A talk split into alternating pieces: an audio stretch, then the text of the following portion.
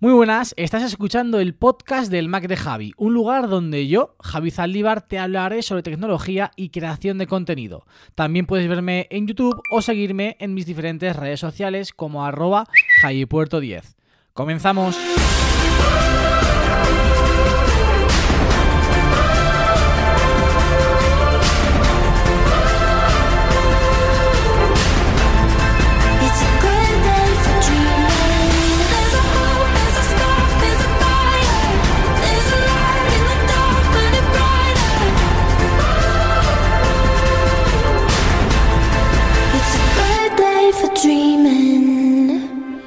Buenas a todos, muy buenas a todas, bienvenidos, bienvenidas una semana más al podcast del Mac de Javi. Y por segunda semana consecutiva os tengo que pedir perdón nada más comenzar el episodio porque de nuevo me he retrasado un par de días en la publicación de este episodio. Sabéis que siempre, o al menos la intención es que cada podcast, cada episodio salga de forma semanal los lunes.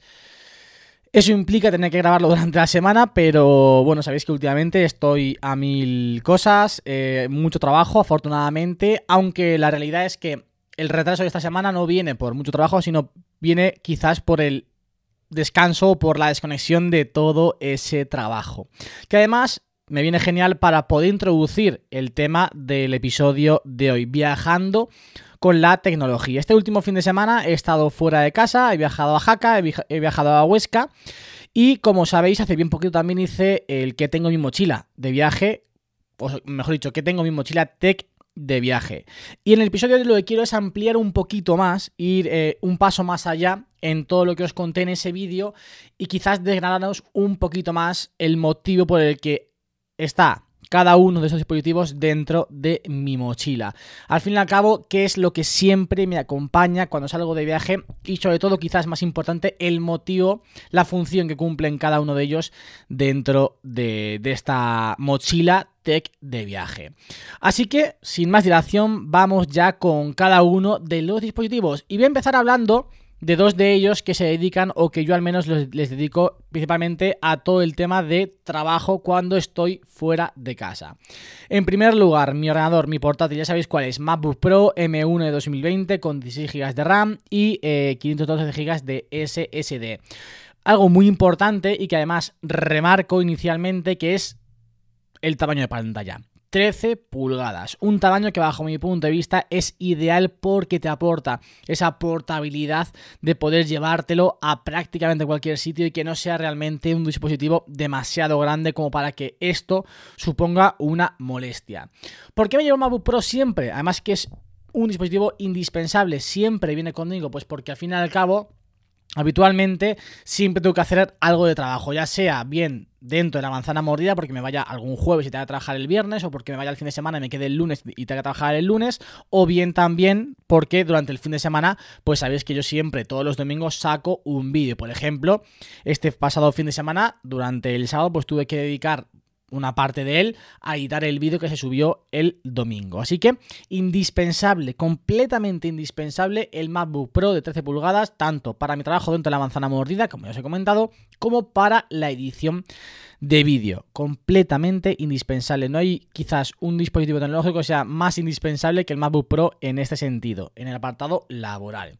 Además, le acompaña el iPad Pro, iPad Pro de 11 pulgadas de 2018, que en este caso suele ser siempre un complemento al Mac. No lo dedico a lo que habitualmente o para lo que habitualmente utilizo el iPad Pro en casa, que es, pues ya sabéis, consumo de contenido multimedia, edición de fotos, eh, para crear o para preparar todos los contenidos en las diferentes plataformas, ya sea el podcast, ya sea en YouTube, ya sea para otros clientes, sino que en este caso es simplemente un complemento al Mac. Antes lo utilizaba con eh, Sidecar, ya sabéis, esa, funcional, esa función o esa funcionalidad que nos permite poder utilizar el iPad como segunda pantalla del Mac, pero ahora con Universal Control, pues lo que utilizo o lo utilizo principalmente como ese apoyo a lo que yo pueda ir haciendo en el, en el Mac, principalmente para mi trabajo dentro de la manzana mordida, ¿sabéis? Como redactor eh, dentro de la página web de la manzana mordida.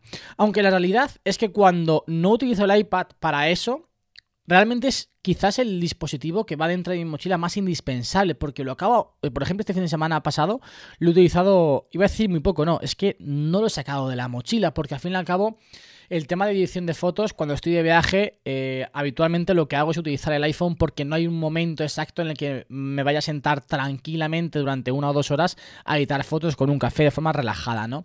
Es al fin y al cabo un viaje en el que se suelen hacer cosas, se suelen hacer planes y la edición de fotos habitualmente se suele dar en esos momentos en los que te tomas un café después de comer o en el que estás pues descansando media horita antes de ir al siguiente plan o al siguiente eh, lugar que quieras visitar. Entonces para ello utilizo siempre el, el iPhone del cual os hablaré eh, a continuación. Aunque sí que es cierto que siempre que utilizo el iPad Pro, en este caso lo utilizo junto al Magic Keyboard, porque al fin y al cabo, como os he comentado, es un complemento al, uso que yo hago del MacBook Pro para poder tener información en la pantalla del iPad y utilizarla para crear esos eh, artículos, esos posts que hacemos dentro de, de la manzana mordida. Como digo, el iPad Pro es quizás el dispositivo más eh, prescindible que llevo en, en la mochila. De hecho, por ejemplo, como os he comentado, el pasado fin de semana, seguramente, si me dejo el iPad en casa, no hubiese pasado absolutamente nada. Aunque yo soy de esas personas que siempre dice, venga, si me entra, lo meto por si acaso, ¿no? Por si lo necesito, por si lo quiero utilizar, por si, por si, por si. Y al final el iPad Pro, como os he comentado, como os he dicho, se quedó todo el fin de semana en la mochila guardado. Esto para el tema de trabajo, ¿no? Vamos ahora a las cámaras, a lo que utilizo para grabar, porque sabéis que siempre o habitualmente, en la mayor parte de ocasiones, cuando salgo de viaje, cuando salgo a hacer algún plan eh, fuera de lo común, lo suelo grabar para publicarlo luego en YouTube. Sabéis que me gusta mucho el formato blog, me gusta mucho el contenido eh, en este sentido, de viajes, de experiencias, de estilo de vida, al fin y al cabo, y siempre que puedo grabar algo diferente, lo grabo. Lo grabo con la Sony WH-1000XM4, que es mi cámara principal a día de hoy. Una inversión espectacular. He dicho Sony, madre mía, madre mía, madre mía, madre mía. Sony WH-1000XM4, que son los auriculares. La Sony A6400, perdonadme, Sony A6400, que parece que es una cámara espectacular. Seguramente una de las cámaras con mejor relación calidad-precio que puede haber en el, en el mercado. Yo estoy contentísimo, parece que fue una inversión tremenda, fue una inversión acertadísima, ya que le di bastante, bastantes vueltas a qué cámara comprar hace un poquito más de un año. Y ya os digo, estoy muy, pero que muy, muy contento. Pero evidentemente la cámara no viene sola. Tengo alrededor de ella una serie de objetivos que voy variando en función del momento del día.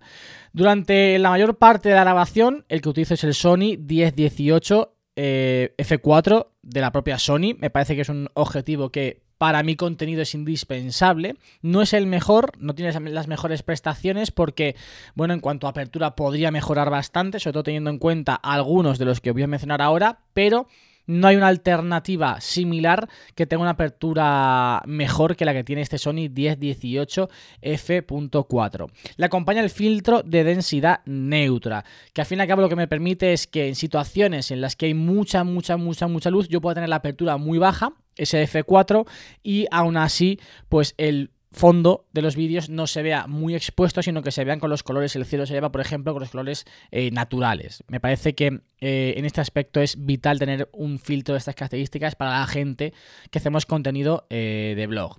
Luego, una de las últimas adquisiciones y de la cual estoy completamente enamorado y que me ha dado unas posibilidades, me ha dado una vida tremenda, es el objetivo Sony 16 milímetros, Sony no, Sigma 16 milímetros f1.4. ¿Por qué digo que me ha dado mucha, vida? Porque al fin y al cabo, con el Sony 1018, al tener una apertura f4, hacía que cuando la noche caía prácticamente no pudiese utilizarlo porque no, era, no es un objetivo extremadamente luminoso. ¿Qué ocurre con el Sigma 16mm f1.4 que es f1.4 y evidentemente me permite poder grabar con muchísima calidad en situaciones en las que hay muy pero que muy muy poquita luz?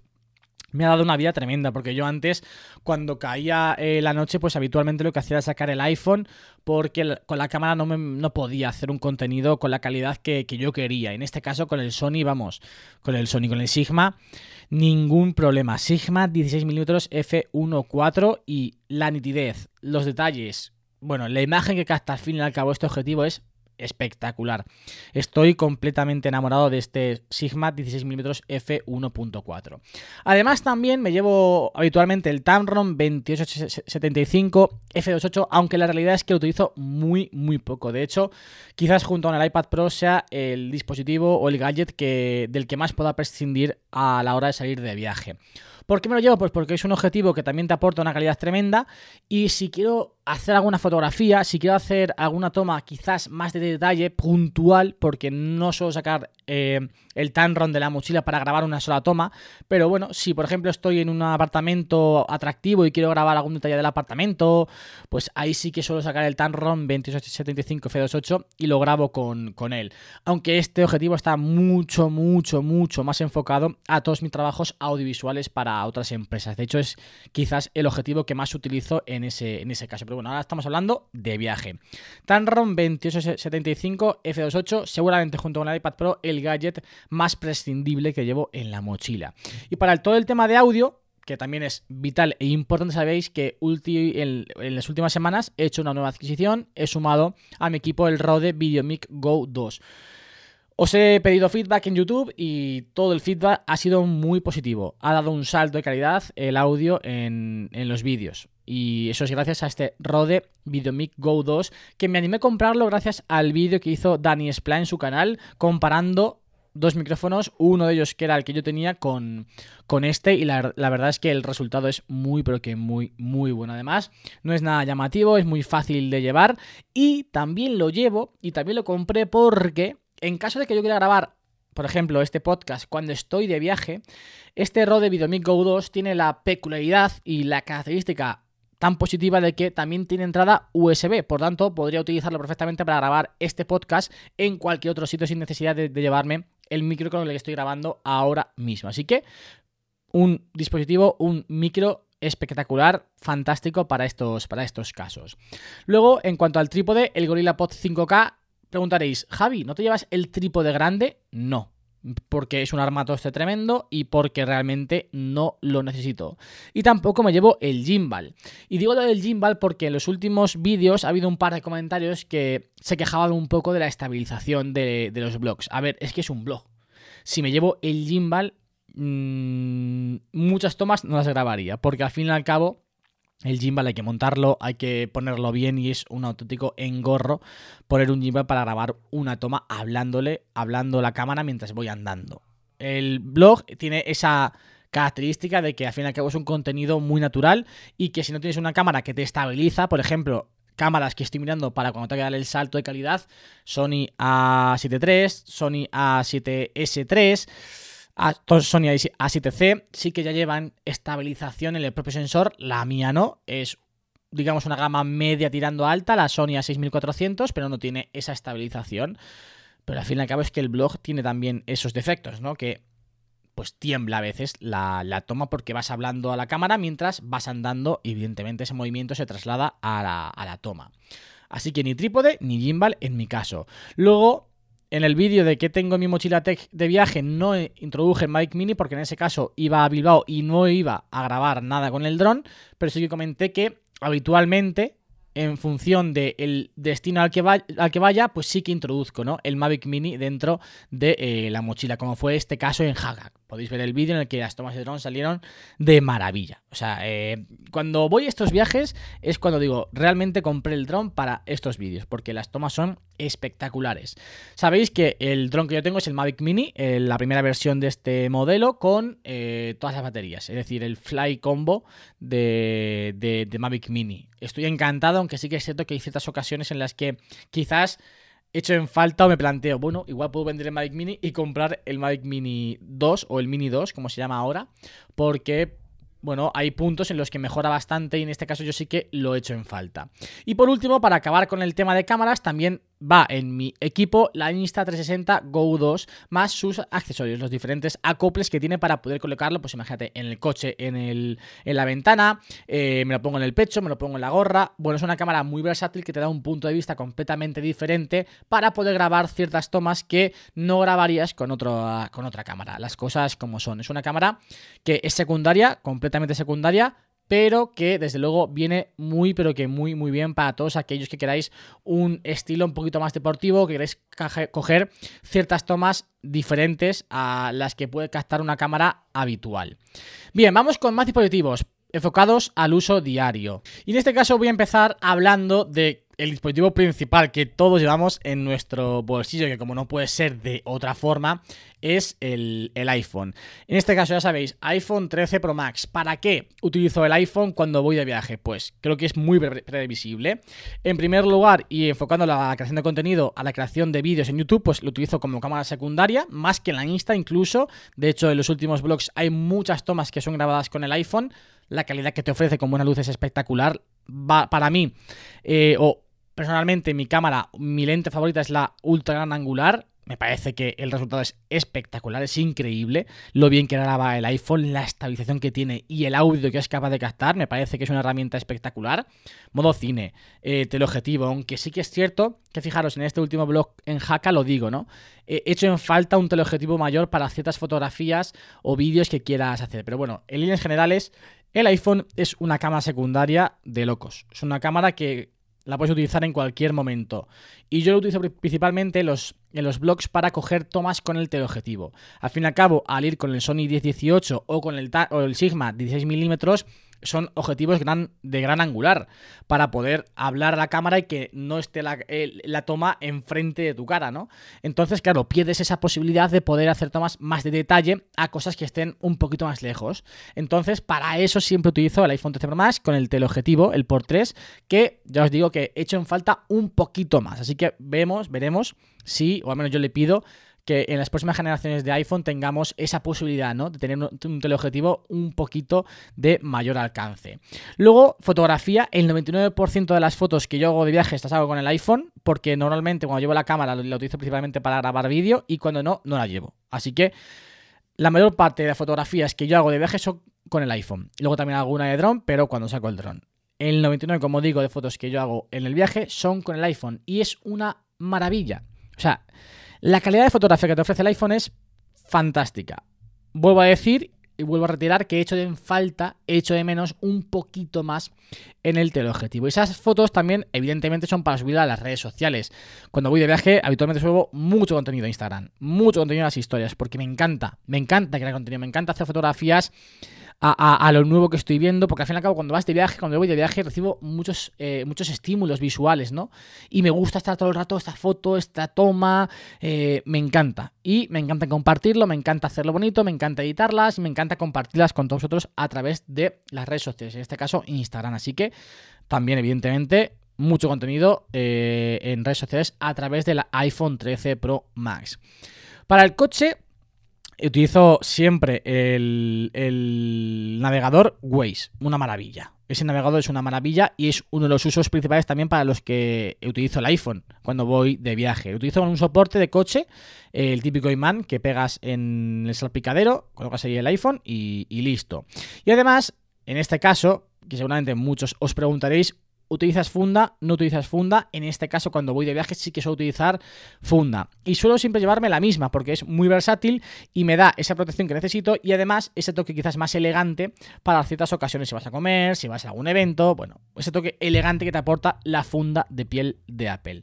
En este caso ya tengo en color eh, uva, se llama, bueno, ese granate más oscurite, más oscurete, que a mí me encanta y como ya os digo, te da esa protección que necesita el iPhone cuando vas a estar de viaje y vas a estar muchas horas fuera de casa y también ese toque elegante que te aporta en la funda, la funda de piel.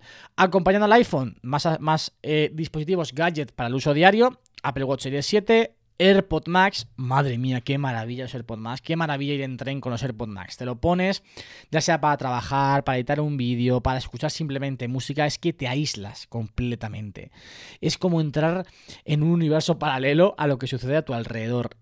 Un aislamiento completo. O sea, es un, es un aislamiento total. De hecho, en el viaje a, Jaca, que yo llevaba el coche, eh, mi amigo Eneco los quiso probar, se los puso y dijo, madre mía, si no escucho nada. Si estás completamente en, en- en otro mundo con estos auriculares. Y es completamente cierto. Yo sobre todo lo he notado mucho en el tren. Cuando, cuando me los pongo para trabajar, para editar o para escuchar música de forma relajada, pues la experiencia es muchísimo, eh, muchísimo mejor que la que había tenido hasta el momento. La de los AirPods Pro, la cancelación de los AirPods Pro es fantástica, pero la de los AirPods Max está un nivel por encima, o dos incluso, que la de los AirPods, que la de los AirPods Pro, que es el segundo auricular que siempre llevo en mi mochila que realmente también es bastante prescindible en los viajes porque a no ser que me vaya una semana y quiera salir a hacer deporte, o quiera ir a por un café yo solo y me ponga auriculares, que es para lo que utilizo los AirPods Pro, pues para editar, para ir en el tren o para ir en avión, pues habitualmente suelo utilizar los AirPods Max. Los AirPods Max. En el avión aún no, aún no los he probado, pero bueno, para desplazarme en algún medio de transporte de este estilo, utilizo los AirPods Max.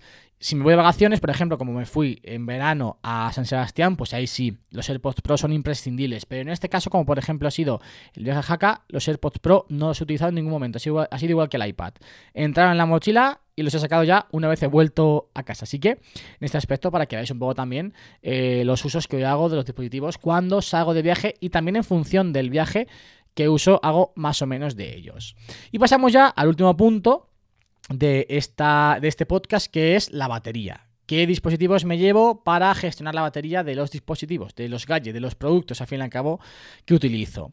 Y es muy simple, la verdad que he conseguido minimizar bastante todo lo que llevo a mi alrededor. En primer lugar, mmm, batería, o mejor dicho, cargador MagSafe de Apple. El MagSafe normal, el de 15 vatios, me parece que es una muy buena idea llevarte este cargador. Carga, carga relativamente rápido si lo necesitas. Lo puedes también dejar por la noche. Muy bien en este aspecto. También el cable de carga rápida del Apple Watch, que al fin y al cabo es una de las novedades del Apple Watch Series 7. Yo disfruto de esta carga rápida muchísimo, parece que es un acierto tremendo. Cargador del Mac, ¿por qué? Pues porque me permite cargar el Mac y el iPad Pro. No me llevo un cable diferente para el iPad Pro, sino que, bueno, como sabéis, lo utilizo bastante poco y si necesito puntualmente cargarlo, pues no me importa que sea con el cargador del, del, Mac puntualmente. Luego, para el MagSafe del iPhone y el cable del Apple Watch, utilizo un adaptador de Ugreen que tiene dos puertos USB-C. Diréis, si conectas los dos a la vez, no vas a poder aprovechar la carga rápida de ninguno de los dos. Correcto. Pero los utilizo de forma, eh, digamos, eh, secuencial. Como yo duermo con el Apple Watch, pues cargo el Apple Watch antes de ir a dormir y como yo cargo el, iPhone cuando estoy durmiendo, pues cuando cojo el Apple Watch para ponérmelo para antes de dormir, entonces es cuando enchufo o conecto el iPhone al cable para que se cargue. Tan sencillo como eso. Y además también, de forma adicional y por si las moscas, por si se necesita, por ejemplo, este viaje lo he necesitado, la batería MagSafe de Anker. La habéis visto en muchos vídeos, me encanta esa batería, es súper, súper eh, rentable, me parece. Es muy, pero que muy salvavidas. Y fijaros, en estas, este fin de semana en Jaca, mi hermano no se llevó enchufe para poder, para poder cargar su iPhone. Lo cargo con el MagSafe de.